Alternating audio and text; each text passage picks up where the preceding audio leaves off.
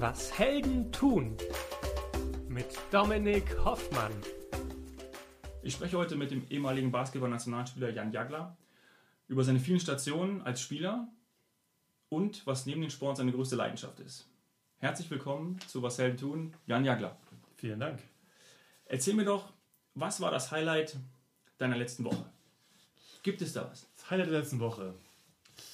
Ja, es ist zum einen natürlich die Arbeit wieder los, nach zwei Wochen äh, Pause zwischen den Jahren. Das war eigentlich ganz entspannt und ähm, aber auch eigentlich wieder schön ins Büro zu kommen. Und äh, muss sagen, ich bin jemand, der eigentlich gerne dahin geht und gerne wieder ähm, auch Sachen bewegt und anschiebt. Und ohne jetzt ins Detail gehen zu können, waren auf jeden Fall gleich wieder ein paar Sachen, die einen doch sehr positiv gestimmt haben und die einen doch wieder sehr viel Energie mitgegeben haben für, für die nächsten Wochen und wieder richtig loszulegen. Und das ist, äh, das, ist das Schöne, wenn man ins Büro kommen kann und eben äh, ich glaube, immer wieder neue Impulse kriegt von seinen Mitarbeitern, von, äh, von den Kollegen, von ähm, wer auch immer gerade da ist, wo man dann einfach wieder Perspektiven auf, aufgezeigt bekommt, die man dann äh, doch gleich am liebsten umsetzen will, dann, direkt. Möchtest du uns verraten, wie dein Alltag aktuell aussieht?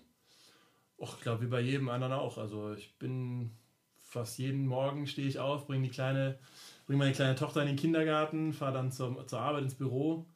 Ähm, ja, bin dann im Büro und je nach Auftragslage oder wie viel gerade zu tun ist, ähm, bin ich mal länger, mal kürzer da. Aber bin schon jemand, der versucht immer relativ früh auch wieder aus dem Büro rauszukommen, ähm, mit meiner Tochter eben nochmal Zeit verbringen zu können und ähm, dann im Notfall vielleicht nochmal abends sich nochmal an den, an den Laptop zu setzen.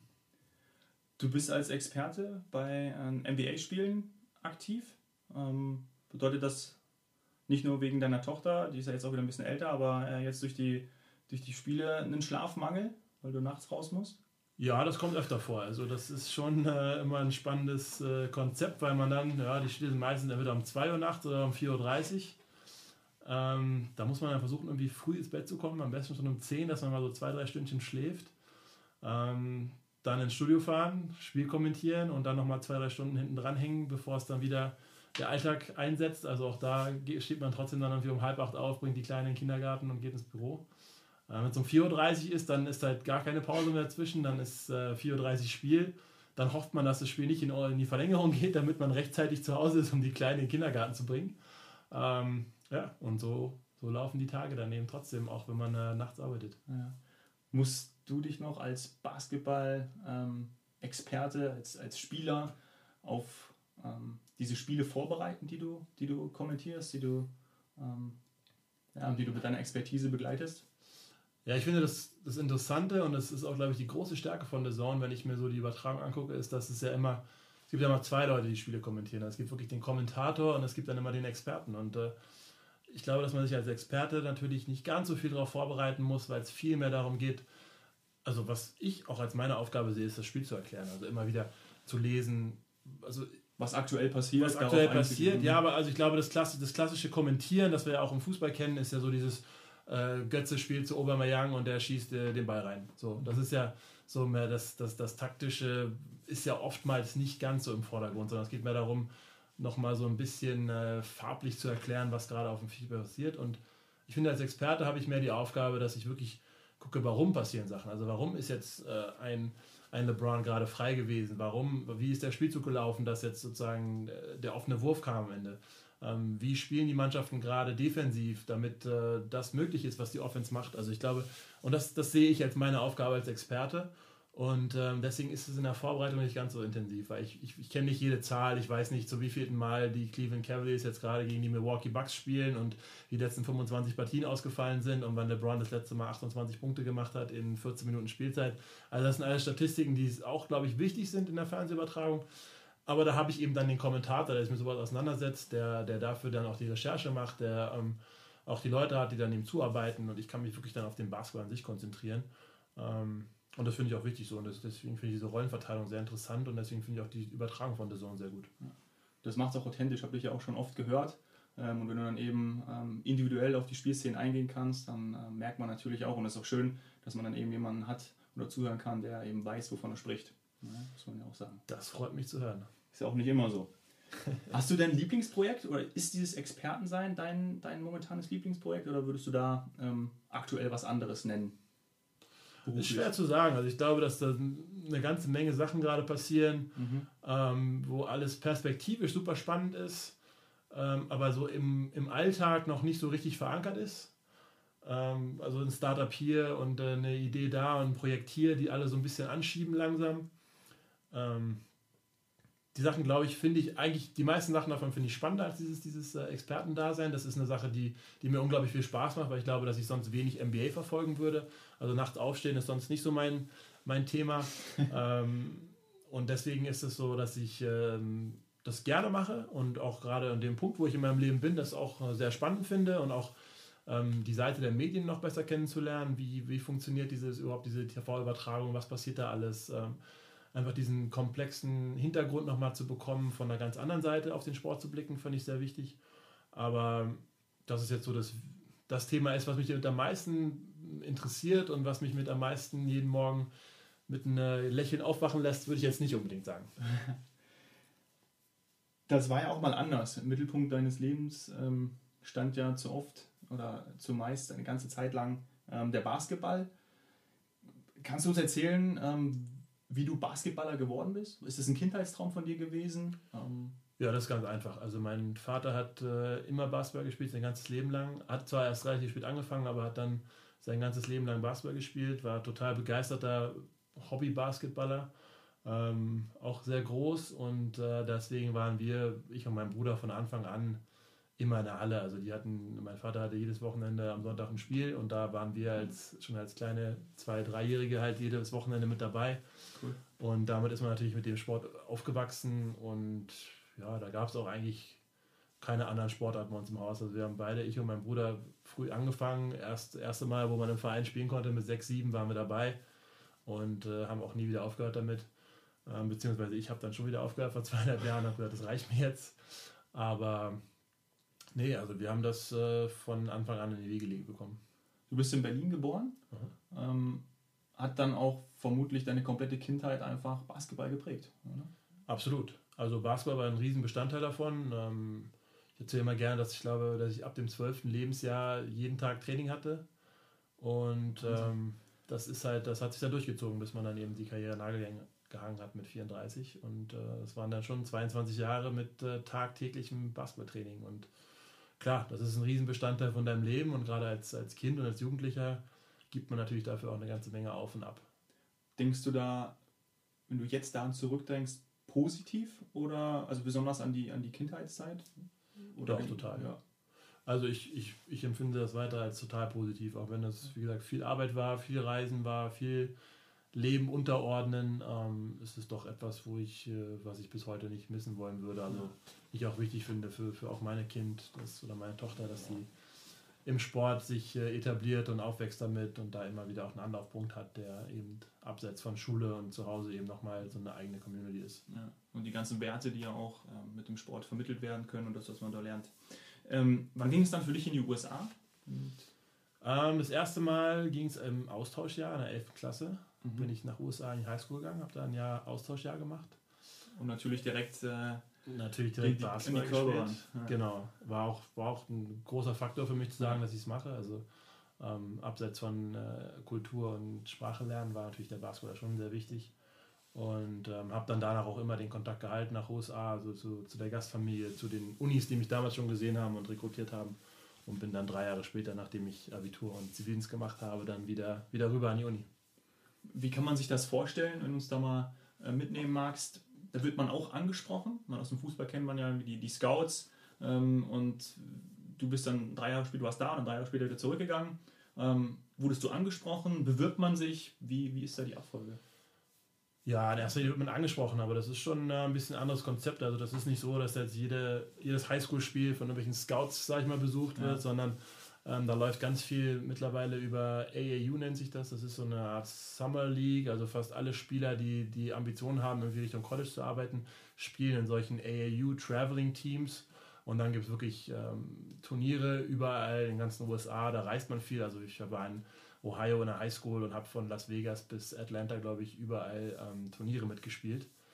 Und ähm, da sind dann natürlich, da ist dann jede Universität vertreten, die guckt sich an, welche Spieler da sind, ähm, was sie können ähm, verfolgen dann natürlich, fangen dann natürlich auch zu verfolgen, wie spielst du in der Highschool oder wie spielst du, wo kommst du her, was machst du und ähm, dann ist das schon ein sehr interessanter Prozess. Also dann gibt es ja auch da sehr spezifische und sehr geregelte Ansprecharten und Zeiten. Also wenn man noch zwei Jahre von der Uni entfernt ist, darf man zum Beispiel nur Briefe bekommen. Dann, äh, weiß nicht, im letzten Jahr geht es dann darum, dass man irgendwie, also ich, die Zeiten sind nicht alle hundertprozentig richtig, aber nur mal so, um das ungefähr ja, einzuschätzen. Ja.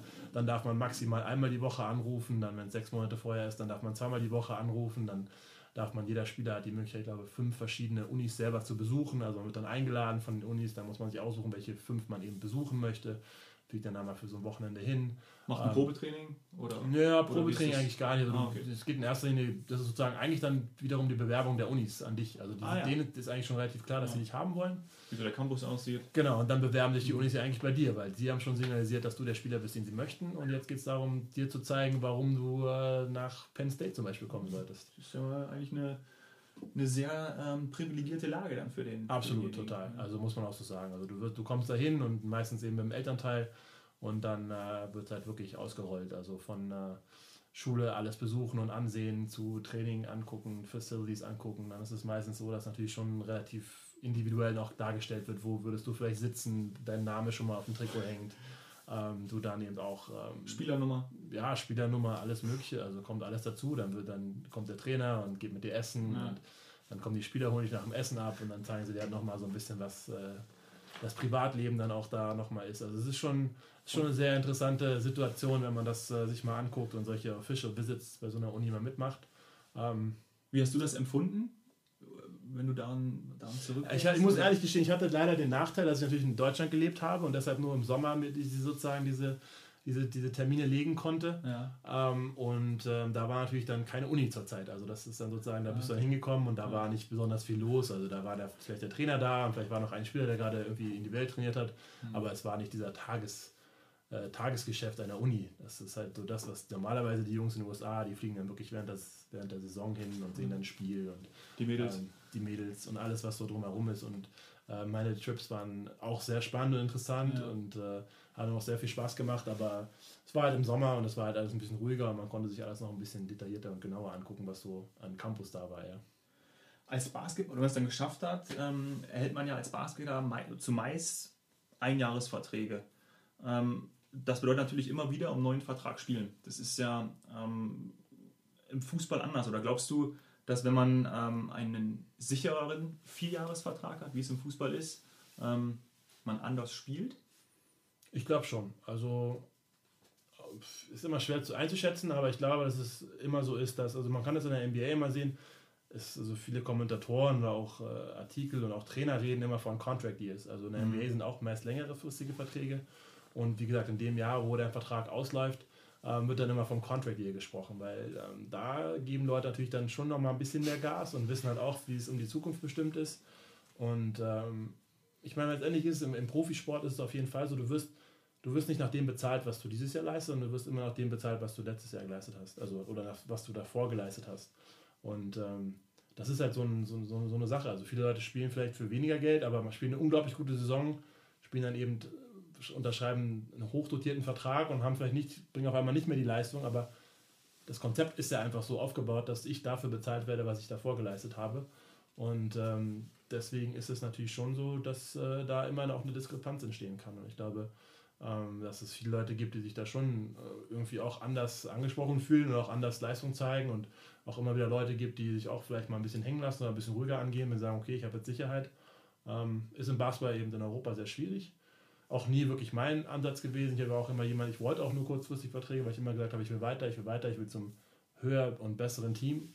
Ähm, und deswegen war es für mich auch immer so, dass ich den nächsten Schritt machen wollte und eben nicht mich längere Zeit irgendwie an einer Stelle aufhalten wollte, sondern gesehen habe, okay, jetzt ist es interessant hier zu sein, aber es gibt noch was, was höher ist und da will ich hin.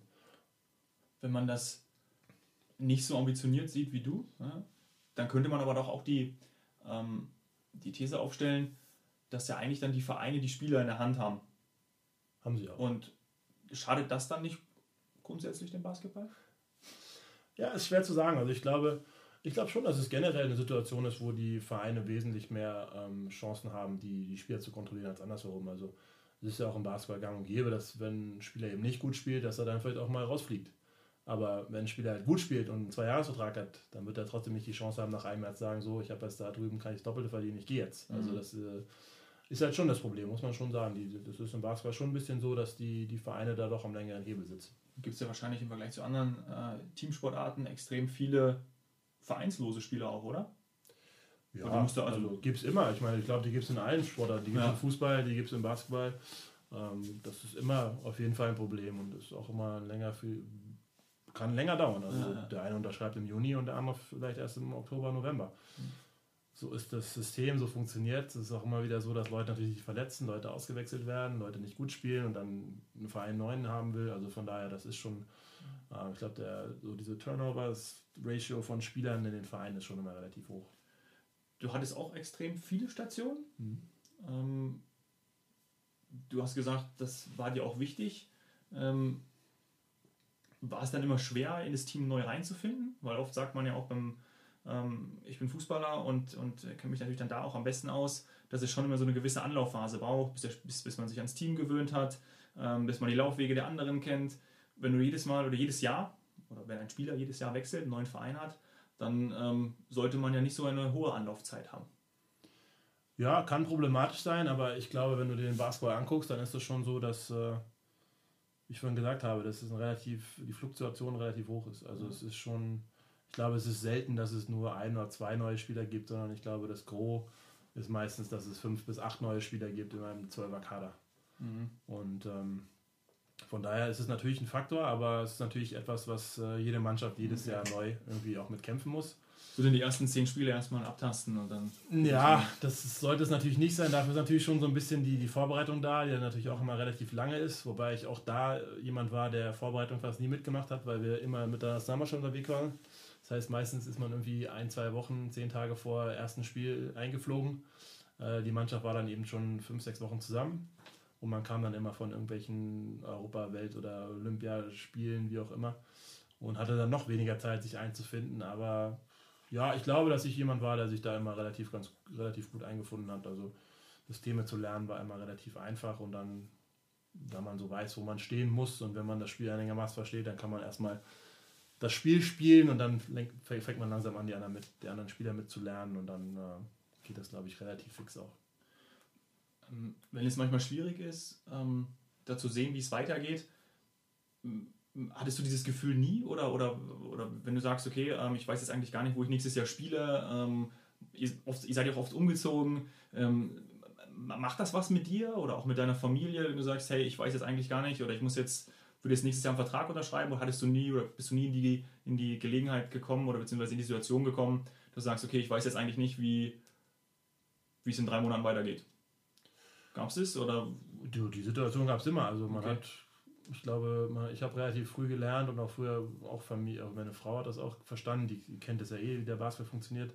Ähm, man spielt eine Saison zu Ende und dann packt man seine sieben Sachen und fährt dann mit nach Hause. Und dann geht der Sommer los und dann genießt man den Sommer und dann guckt man, was der Sommer bringt. Also das, äh, ich glaube nicht, dass es, also bis auf einmal gab es, glaube ich, keine Saison, die zu Ende gegangen ist und ich wusste, wo es im nächsten Jahr hingeht. Also das, das war nie der Fall, aber es war ganz normal. Man, die Saison spielt man zu Ende. Man fängt dann, äh, wenn es ins Halbfinale geht, an, langsam die Koffer zu packen.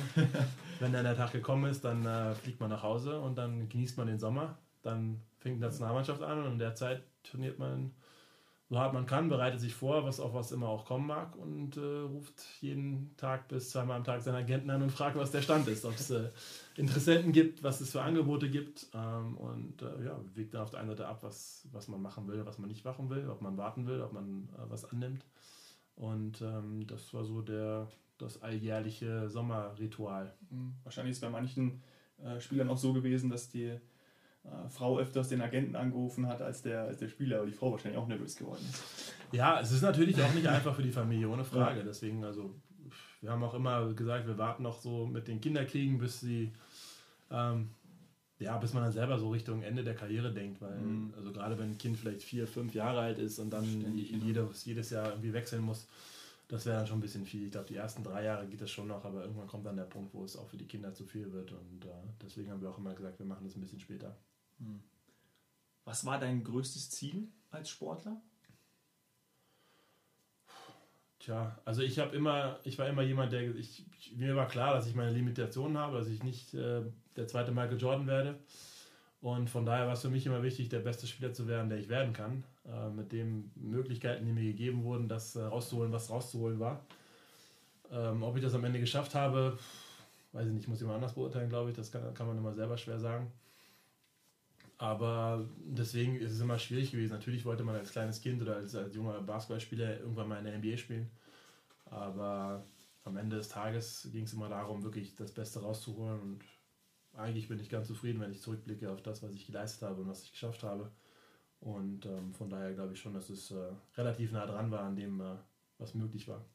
Ich finde, du kannst wirklich stolz sein auf deine sportliche, ähm, deine sportliche Leistung, die du, die du gebracht hast. Okay. Ähm, hat dich auf, auf deiner Reise ähm, dann dein, dein Dad auch weiterhin ähm, wahrscheinlich stark unterstützt, wenn er auch ähm, oder, oder wer hat wer hat dich auf deiner Reise unterstützt, wenn du wirklich meine ähm, du warst immer unterwegs, ähm, Spieler immer haben immer gewechselt, vor allem vielleicht auch Freundschaften schwer, könnte ich mir vorstellen. du hast schon gesagt, deine Frau natürlich ein äh, elementarer Teil in deinem Leben, äh, die hat dich bestimmt sehr stark unterstützt, aber wer fällt dir da so ein, wer dich da immer auch mal so abseits vielleicht des, des Platzes oder vielleicht gibt es da wirklich jemanden, der dich da immer über über die ganze Zeit lang ähm, als eine Art, ja, vielleicht auch Mentor oder ähnliches, gibt es da jemanden, der unterstützt hat? Ähm, schwer zu sagen. Also ich glaube, ich hatte immer einen guten Agenten an meiner Seite. Das war mir immer was Wichtiges, dass ich da jemanden habe, mit dem ich wirklich über alles reden kann.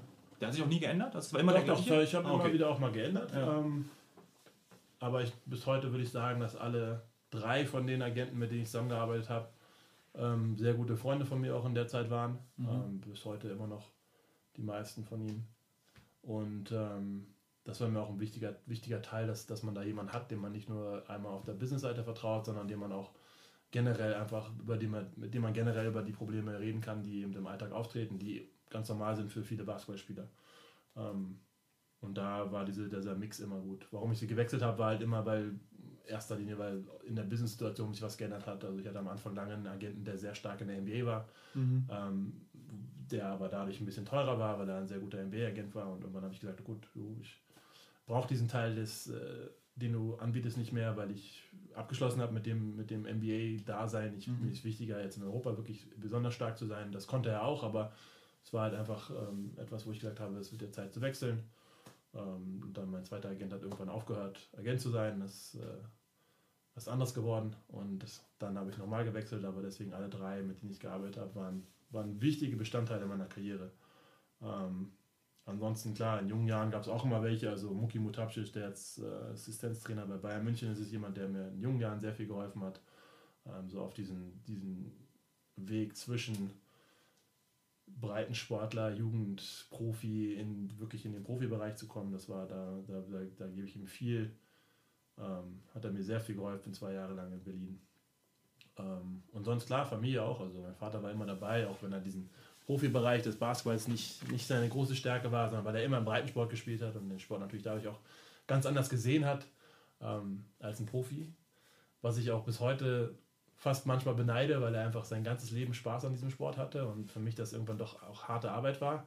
Und der Spaß, wenn man etwas tagtäglich macht und äh, sehr viel Routine reinkommt und es sehr viel Druck ist, natürlich auch so ein bisschen ähm, nicht jeden Tag dabei ist. Und ähm, sind ihr dann mal irgendwie, ähm, sind die Meinungen da mal auseinandergegangen? Auch, ja, natürlich, ja, immer wieder, ohne Frage, immer wieder die Meinungen auseinandergegangen. Aber wie gesagt, also ich beneide ihn auch darum so ein bisschen, dass er immer in diesem Sport halt sein ganzes Leben lang Spaß hatte und immer Spaß haben konnte ja. und auch mit über 60 äh, Turniere Spiel gespielt hat, wo ja. er wirklich einfach super Spaß gehabt hat und am Wochenende nach Hause gekommen ist und gesagt, du, war ein super, super, super Turnier, hat mir wahnsinnig viel Spaß gemacht und ich halt irgendwann mit Mitte 30 am Punkt war, wo es wenig Spiele in, der, in, der, in einer Saison gab, die wirklich, wo man richtig Energie hatte, wo man richtig nervös war vor dem Spiel, wo man halt so, wo man richtig gebrannt hat noch. Und das ja. ist halt ähm, dann auch der Moment gewesen, wo ich dann selber gesagt habe, es, ich muss jetzt mal aufhören. Ist dein Dad zu beneiden? ja, auf jeden Fall. Mit so einer intrinsischen Motivation und, und extrem viel Spaß hat. Ich glaube, das wünschen sich viele. Ja, ohne Frage. Du bist als Sportler, höre ich natürlich raus, ähm, sehr ehrgeizig ähm, und wahrscheinlich als Mensch auch. Ähm, aber war das schon immer so oder ist es dann ja. wirklich mit den.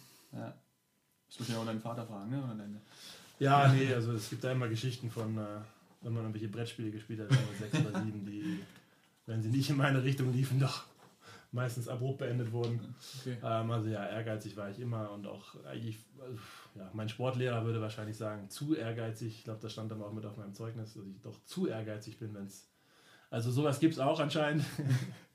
Dann fordere ich dich nicht mehr aus bei Brettspielen oder. Ja, mittlerweile habe ich es ein bisschen besser unter Kontrolle. Aber es ist. Ähm, also es gibt wohl auch sowas wie zu ehrgeizig zu sein. Wobei ja. es, glaube ich, immer, ich glaube, die meisten Leute, die wirklich den Ehrgeiz überhaupt nicht ablegen können, die werden dafür gefeiert.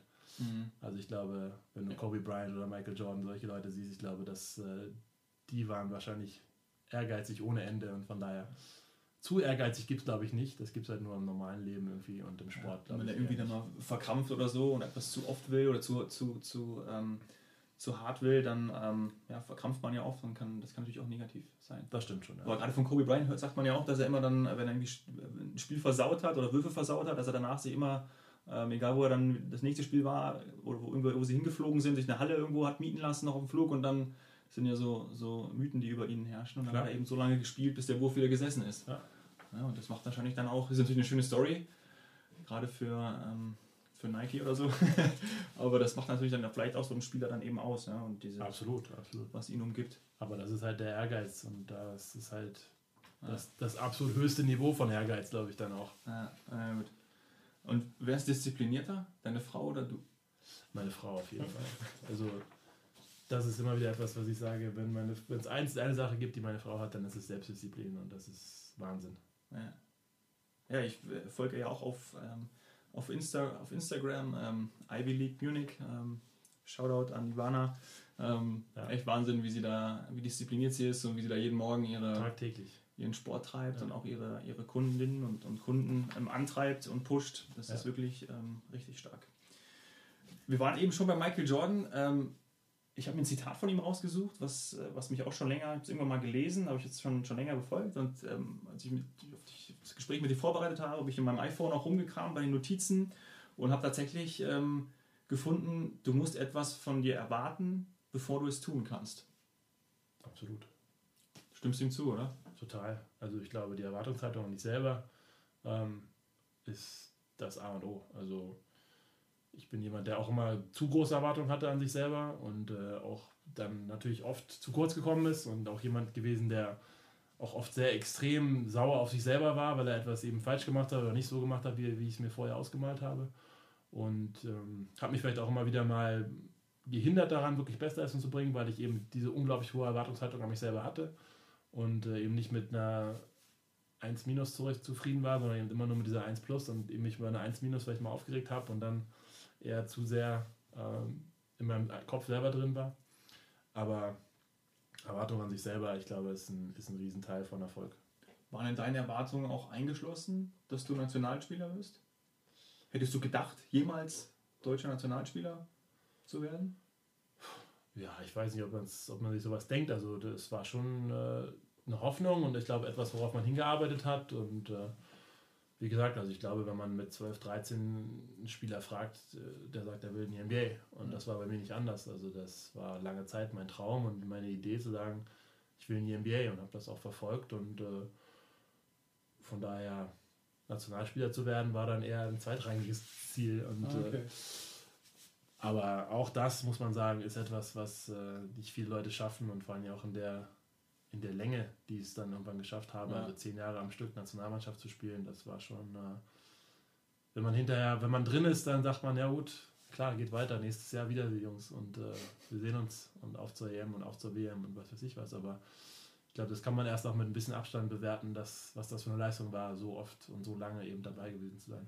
Ja, weil man sonst eben so, so drin war, ne? oder in diesem Flow war, immer zu spielen und gerade wie du es auch schon beschrieben hast, diesen Rhythmus hatte. Im ja. Sommer kam dann Liga zu Ende ähm, und dann eben zur Nationalmannschaft. Das war schon ja. eine, eine, gewisse Routine. Krass. Ähm, hört sich natürlich für einen Außenstehenden verrückt an. Ja? Ähm, aber kannst du uns vielleicht, weil das würde mich extrem interessieren, ähm, dann doch äh, mitnehmen oder, oder sagen, was dann in deinem Kopf vorgegangen ist, als du irgendwie zum ersten Mal das Trikot der Nationalmannschaft übergezogen hast oder irgendwie zum ersten Mal wirklich in einem Spiel, machen wir mal unabhängig von der Nationalmannschaft, vielleicht gab es ja auch ein anderes Spiel, weil du gesagt hast, NBA war irgendwie so das, das höchste Ziel.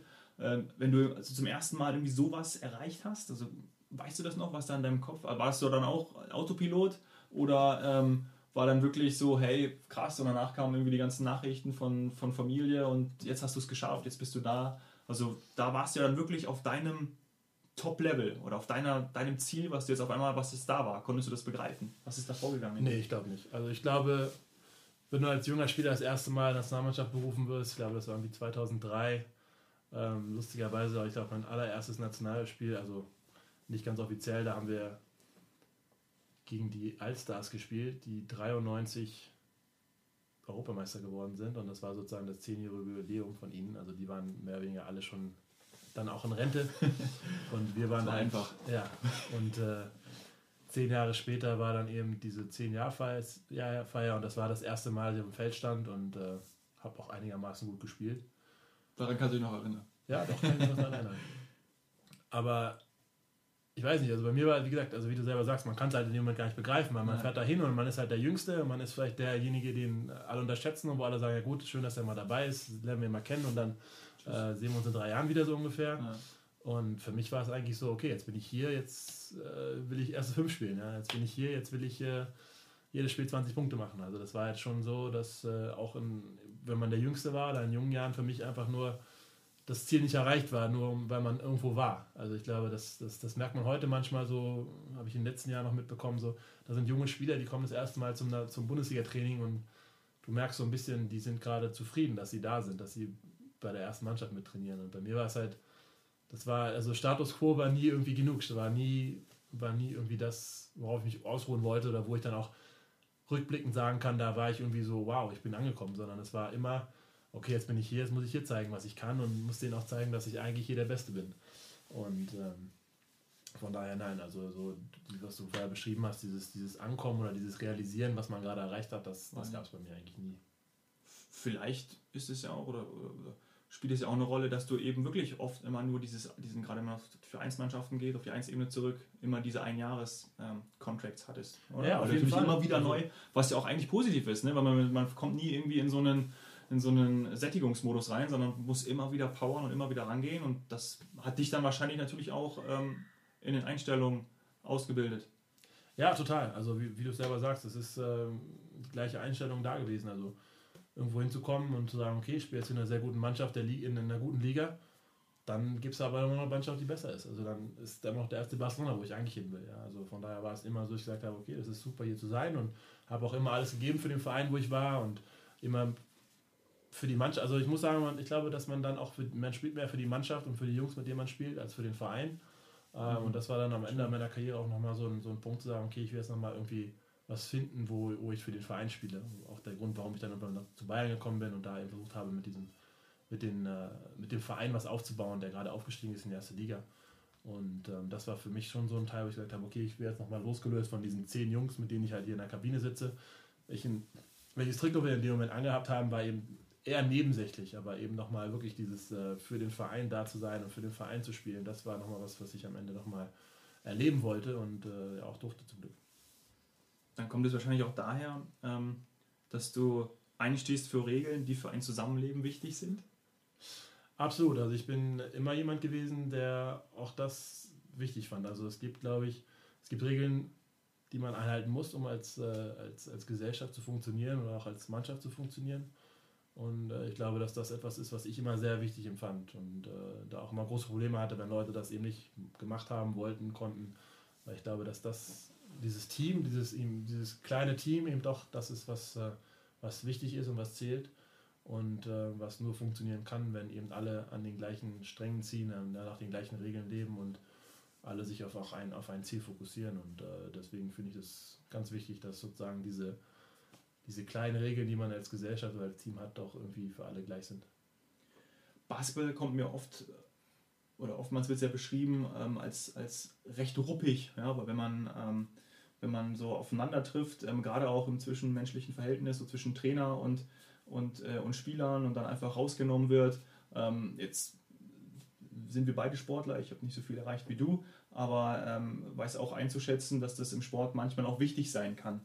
Ähm, wie würdest du die Beziehung zu den, zu den Coaches äh, beschreiben? Also war das dann auch eher freundschaftlich oder ist der typische Basketballtrainer oder vielleicht nochmal Unterschied zwischen einem NBA und einem, einem Trainer in, in Europa ähm, eher hart oder ähm, gewisse Gleichgültigkeit, weil er hat im nächsten Jahr sowieso wieder ein neues Team. Also wie, wie ist das, weil ich habe so ein Gefühl, dass es schon irgendwie ein bisschen, bisschen anders ist als jetzt, ähm, als jetzt im Fußball ne? oder, oder auch im Handball.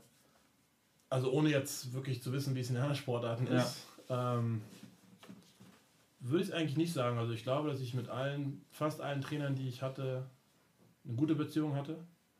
Ich glaube, dass im Basketball vielleicht noch wichtiger als in vielen anderen Sportarten es ist, den Sport und das Menschliche zu trennen. Also ich glaube, dass ich habe viele Trainer gehabt, die, wo ich im Training wirklich gefühlt alle fünf Minuten mit ihm Kopf an Kopf stand und so mich am liebsten geprügelt hätte. Und äh, man sich wirklich irgendwie dachte so, boah, was labert der schon wieder? Und der hat wahrscheinlich auch gedacht, was macht der schon wieder für einen Scheiß?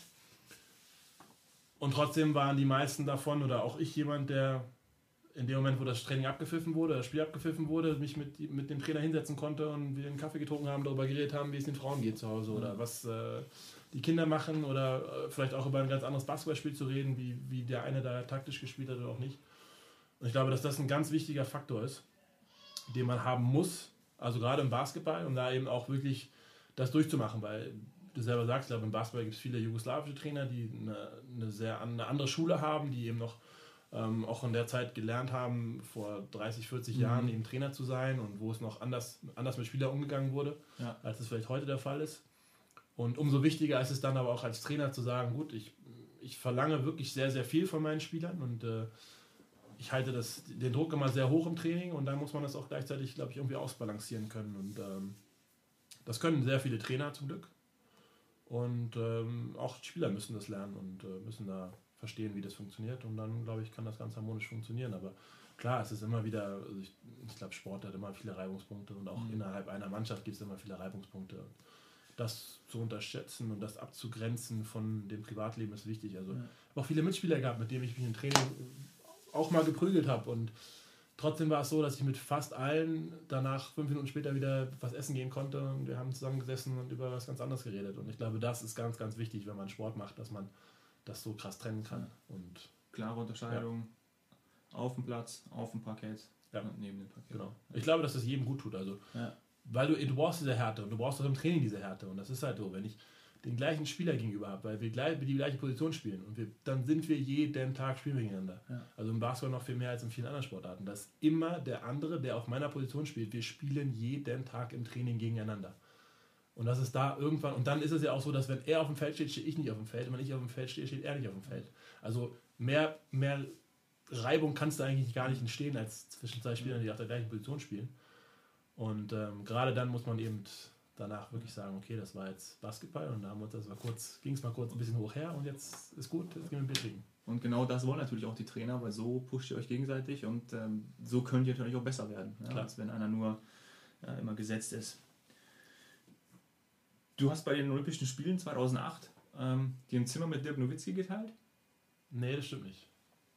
Ich war in einem Zimmer mit Chris Kamen. Ah ja. Auch ein NBA-Spieler. Auch ein NBA-Spieler. Ja. Wie war das mit, mit ihm zusammen oder mit, mit, ähm, mit ihm und mit Dirk Nowitzki? Äh, gerade Peking 2008 war ja doch dann etwas, wo ähm, vor allem der Basketball nochmal eine neue, neue eine mediale Aufmerksamkeit bekommen hat. Ähm, das war schon nochmal ein, ein Höhepunkt. Ja, es war ein ganz großer Höhepunkt. Also es war auch etwas, worauf wir lange hingearbeitet haben, auch Dirk lange hingearbeitet hat.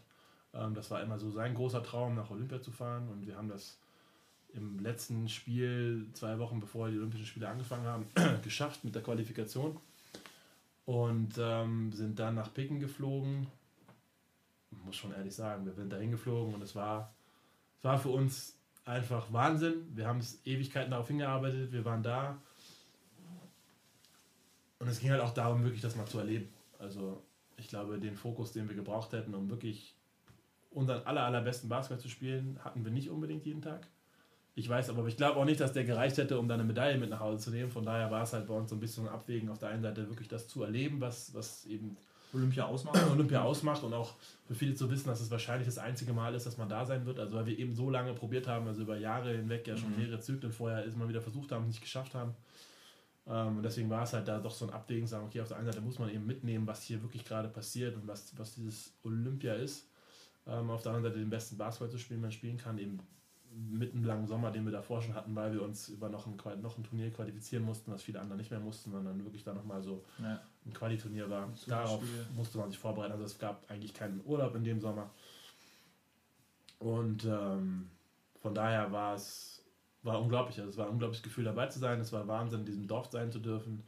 Ähm, es war Wahnsinn, auch noch in China Basketball, Olympia dabei zu sein, gegen China zu spielen, gegen USA zu spielen in China. Ähm, also da waren sehr, sehr viele Highlights dabei. Hast du einen, einen, einen, Lieblings- oder wer ist für dich aktuell der beste Basketballer? Wenn du, könnte man das sagen? Ähm, oder wer war es für dich jemals? Ähm, wenn du sagst, okay, auch von deiner, von deiner ähm, aktiven Zeit, wenn du auch zum Beispiel in, in Peking gegen die USA gespielt hast und ähm, da waren natürlich auch ein paar echte Kracher dabei. Ja, ist schwer zu sagen. Also für mich bis heute der beste Basketballer der Zeit ist Michael Jordan. Auch wenn es nicht mein Lieblingsspieler war, weil Magic Johnson war mein Lieblingsspieler. Ja. Ich einfach von der Art und Weise, wie er gespielt hat, ihn noch mehr mochte. Ja. Ähm, und ich habe heute, andersrum muss ich aber auch sagen, ich habe von denen wenig Spiele gesehen, weil ich das so, ich weiß nicht, 80er, 90er Jahre, da war es noch nicht so einfach, hier drüben so viel Basketball zu schauen. Ich war ja. mehr damit beschäftigt, auch selber zu spielen, als jetzt viel zu gucken wenn ich jetzt so im Retrospekt wirklich Spiele angucke, dann denke ich eigentlich so, Larry Bird war der, der Mann überhaupt. Also was ja. der gezockt hat, war Wahnsinn. Hat so Spaß gemacht. Also macht heute so Spaß, ihm noch zuzugucken. Ähm, aber die Jungs, die haben dann schon ein bisschen zu früh aufgehört, dass ich noch gegen die hätte spielen können. Ähm, in Peking? In Peking sowieso nicht mehr dann. Aber auch sonst in, der, in meiner Phase, ich meine, hat man auch noch gegen, weiß nicht, Allen Iverson hat man gespielt und ah. Kobe Bryant und Dwight Howard und äh, da sind schon auch viele, viele wirklich gute Spieler dabei gewesen in dem man gespielt hat. Ähm, Krass. Wahnsinnsname, die, die ja. habe ich auf der Playstation. Ja. Äh, LeBron James, also wie gesagt, das, äh, die Liste ist relativ lang an, an ja. Spielern, gegen die man gespielt hat an irgendeinem Punkt. Äh, die Europäer sowieso alle irgendwie irgendwann mal. Ja. Und eben auch mit Dirk zusammenzuspielen und zu trainieren war auch eine, natürlich eine Erfahrung, die man, die man echt ja, immer wieder drüber nachdenkt und lange in Erinnerung behalten wird, weil er einfach nicht nur vom Spielerischen, sondern auch vom Typ her jemand ist, mit dem es unglaublich viel Spaß gemacht hat, Basketball zu spielen. Du bist viel rumgekommen, das haben wir schon gehört. Ähm, was hast du bei deinen ganzen Stationen mitgenommen? Was ist dir da in Erinnerung geblieben? In erster Linie die Menschen. Also man hat sehr, sehr viele nette Menschen kennengelernt, sei es in Spanien, USA, Türkei, Polen, Griechenland, wo man überall war. Es waren überall Überall hat man tolle Menschen äh, in der Mannschaft gehabt. Es waren nicht immer alle zwölf, mit denen man konnte, aber es waren immer zwei, drei bis fünf Leute dabei, wo du gesagt hast, wow, macht echt Spaß, mit diesen Jungs irgendwie zu leben, mit ihnen, also Teil dieser Mannschaft zu sein. Und das ist ja für alle so. Also es ist ja kaum mal so, dass jetzt jemand wirklich lokal von einer an diesem Ort lebt, also oder daher ist, sondern es ist meistens so, dass irgendwie alle zwölf irgendwo anders herkommen, sich halt für diese zehn Monate zusammenschweißen und sagen, gut, schwierig, jemand anders kennenzulernen, außerhalb vom, von diesem Teamgefüge. Das heißt, man ist halt mit diesen zwölf Jungs von morgens bis abends im Training und dann eben meistens auch so, dass man sagt, gut, ich kenne hier sonst keinen außer dich, also gehen wir nochmal ein Bierchen trinken oder ein, äh, was essen heute Abend. Und ähm, von daher lernt man da sehr viele Leute sehr gut kennen und äh, das hat wirklich, das hat wirklich unglaublich viel Spaß gemacht. Also muss ich bis heute sagen, so Busfahrten, wo man irgendwelche spanischen Kartenspiele gespielt hat, äh, mit irgendwie sechs Spaniern hinten auf der letzten Reihe oder auch in Deutschland. Also, die haben dich doch beschissen. ich habe meistens verloren, ja, muss ich ehrlich gestehen, Selbst die Karten waren irgendwie anders, als ich je, jemals gesehen hatte vorher. Ähm, nein, aber solche, das sind so Erfahrungen, die, wie will man die sonst sammeln? Also selbst wenn du irgendwo hingehst, die Chance zu haben, wirklich mit den Einheimischen so Kontakt zu haben, wie man das als Sportler hat, ist eigentlich fast unmöglich. Also man ist ja immer so dann doch gepolt, irgendwie die drei Deutschen wieder rauszusuchen, die mhm. jetzt gerade irgendwie in äh, New York leben oder also Klar. das ist halt einfach ja. ja. oftmals so oder dann hast die anderen Leute haben halt ihren Freundeskreis schon oder kommen daher und haben halt die Leute, mit denen sie ewig zusammen sind oder mit denen sie zur Uni gegangen sind und wenn man egal wo man hinkommt, man ist ja immer wieder so der Neue und muss dann erstmal was erschließen und das ist natürlich als Sportler unglaublich einfach, weil du einfach die Leute hast, die da sitzen und die neben dir sitzen und du sagst, ey, was machst du heute Abend? Lass uns mal irgendwie zusammen eine Runde Basketball gucken oder so. Und ähm, deswegen macht das wirklich Spaß, diese Leute kennenzulernen auf so einer ganz engen, emotionalen, lokalen Ebene auch. Und äh, das ist was, was ich bis heute immer wieder mich sehr glücklich schätze, dass ich das hatte und erleben durfte. Hast du einen Lieblingsort, wenn du so rumgekommen bist? Ist es irgendwo in, in, in Spanien? Du bist äh, schöner oder bist du ein, ein, ein Spanien-Fan? Ja, schon. Also auch wenn ich als, als Kind nie in Spanien war, natürlich durch meine Phase, die ich in Spanien gelebt habe, bin ich doch jetzt immer noch sehr häufig da. Also wir sind bestimmt zwei, dreimal im Jahr noch in Barcelona, weil das für uns beide irgendwie so wie die zweite Heimat ist und wir oft dahin fahren und einfach, ja, einfach da sind. Ähm, gar nicht mal jetzt so Städtereise, einfach so sagen, du, wir haben eine Wohnung, wir sitzen da und wir haben noch Freunde da, mit denen man sich mal trifft und wir leben einfach da mal so eine Woche einfach, wie wir früher gelebt haben in Spanien, in Barcelona. Ähm, Schön, ja. Ja, das ist toll, aber auch, auch andere Städte, also auch in Polen, in der Nähe von Danzig haben wir gewohnt, das war unglaublich schön, auch mit, mit tollen Leuten, die wir damals hatten und äh, auch wenn wir seitdem nicht wieder da waren, aber es gibt schon, also die meisten Orte, wo ich war, muss ich sagen, waren, waren irgendwie schön. Also haben alle ihre, ihre Vor- und Nachteile gehabt, aber wie schon gesagt, ich glaube, das in erster Linie hat das mit den, mit den Menschen zu tun gehabt. Zum Abschluss habe ich hier noch einen Stapel an Karten liegen, ähm, mit jeweils einer Frage drauf. Wir ziehen abwechselnd jede eine und versuchen natürlich bestmöglich zu beantworten. Fang du bitte an. Einfach querbeet oder was? Du kannst so, einfach, diese- ah, okay, ich zieh dir verstehe. ein- einfach eine und dann Was würde innerhalb der nächsten zwölf Monate dein Leben besonders machen? Puh. ESPN ruft an und äh, du Nee, überhaupt nicht. Angeles Nee, also wie gesagt, also, dieses Kommentieren macht Spaß, aber das ist nicht, worin ich meine Ja. Erfüllung oder mein, mein Lebensziel sehe. Hm. Ähm, ich weiß, ich habe habe eine ganze Menge interessanter Projekte am Start. Und wenn ein oder zwei davon einfach mal so richtig losgehen würden und wo es so, so richtig zünden würde und alles auf einmal zusammenpasst, ich glaube, das wäre das wär toll, weil gerade nach der Karriere ist es natürlich nicht einfach mit Mitte 30 äh, kaum oder keiner Berufserfahrung einfach irgendwie was loszulegen, sondern das sind natürlich alles Sachen, die sich so langsam entwickeln und Leute, die man kennenlernt und mit denen man zusammen was macht. Und ähm, von daher sind da so zwei, drei Themen, wie gesagt, die, die super viel Spaß machen und wo ich auch jeden Tag gerne viel Zeit investiere. Aber wenn eins davon mal so richtig fliegen würde, das wäre schon richtig cool. Das wünschen wir dir. Außerdem hast du ja auch schon während deiner, deiner Karriere und nach deiner Karriere ähm, auch deine zweite Karriere sozusagen oder den, den, den Weg nach deiner ersten Karriere vorbereitet. Du hast auch nebenbei ähm, noch studiert, ähm, hast da viel, ähm, viel investiert, um auch eben jetzt ähm, nach dem Sport weiter aktiv zu sein und das ähm, finde ich echt mega, mega krass. So, ich ziehe mal. Äh, Ich nehme mal eine von der, aus der Mitte.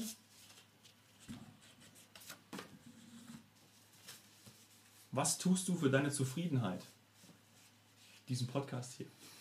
Ich tue jetzt endlich etwas, ähm, womit ich wirklich zufrieden bin, glücklich bin ähm, und vor allem noch mit so äh, spannenden Menschen, äh, spannenden Helden, die ihr, ähm, die ihr Leben so gestalten, wie sie es ähm, ja, es ehrgeizig wollen, ähm, zusammenarbeiten kann und ähm, da machst du echt super, super Auftakt. Danke für deine Zeit, Jan Jagler. Vielen, vielen Dank, hat super Spaß gemacht. Cheers, Heroes!